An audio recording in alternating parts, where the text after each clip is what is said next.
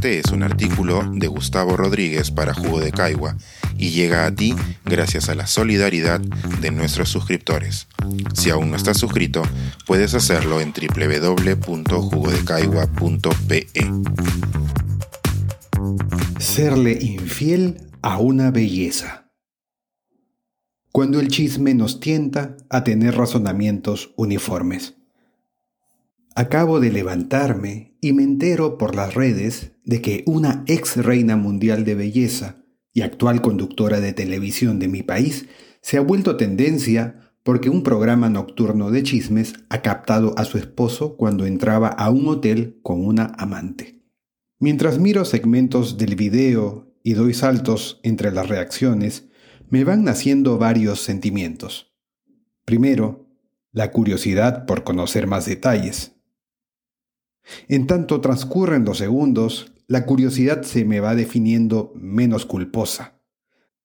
A modo de consuelo, termino diciéndome que es muy probable que el chisme acompañe a los humanos desde la época en que nos despuntamos como primates, que quizá haya nacido como un cohesionador social y a la vez como un indicador de qué conductas son aceptables en un clan.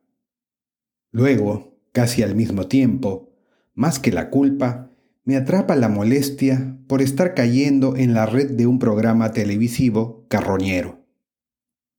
A pesar de ser consciente de que en toda sociedad existen espacios dedicados a publicar chismes sobre la gente famosa, incluso en el Reino Unido, siento que en mi país solo se cuecen habas, o en todo caso, que su hervor llena un espacio exagerado del aire que respiramos y que ese rincón misceláneo ha estado al servicio del poder para acallar noticias más urgentes, al extremo de que quienes ejercen esa modalidad informativa se autoproclaman injustamente como periodistas. Vamos, seamos sinceros. Armar un operativo para atrapar a un infiel y luego divulgarlo no es periodismo. A lo mucho, lo sería de manera excepcional si el capturado infraganti fuera una figura pública con poder sobre las leyes de nuestra sociedad que basa su agenda en su puritanismo. El verdadero periodismo es un servicio público, no una actividad que empobrece la conversación colectiva. Sin embargo, ahora que han pasado algunos minutos de mi navegación por esta noticia, Reconozco que lo que más fastidio me ha terminado dando ha sido notar un discurso común entre los miles que defendían a la ex reina agraviada, una verbalización homogénea que se podría resumir en esta cantaleta. ¿Cómo le vas a ser infiel a una mujer tan bonita?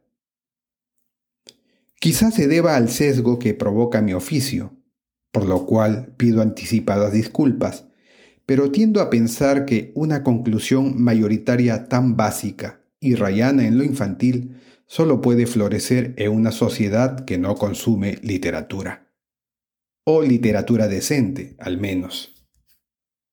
Si hay algo que hacen los buenos relatos es penetrar en las honduras de la humanidad para develar nuestras contradicciones.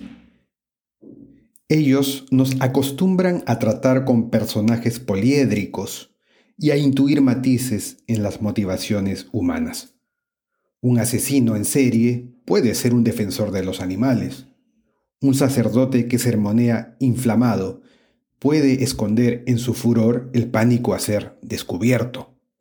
La prostituta que la mayoría desprecia puede tener más valores que el político al que la mayoría vota. Y, por supuesto, el esposo que engaña a una belleza amada por todo un país tiene motivaciones que van más allá de lo que ven los ojos. Sin mencionar que si en todo buen relato cada personaje tiene un mundo complejo en su cabeza, una pareja se convierte en un sistema planetario con leyes tan peculiares que a veces ni sus ocupantes entienden del todo. En otras palabras, Mientras la buena literatura nos advierte sobre nuestras contradicciones, un programa de chismes nos fomenta los prejuicios. Y ya que los prejuicios son un obstáculo mayor para hacer una sociedad cohesionada, ¿no es revelador que en las naciones con mayores índices de desarrollo, las bibliotecas públicas y las industrias culturales estén más institucionalizadas que los programas de chisme?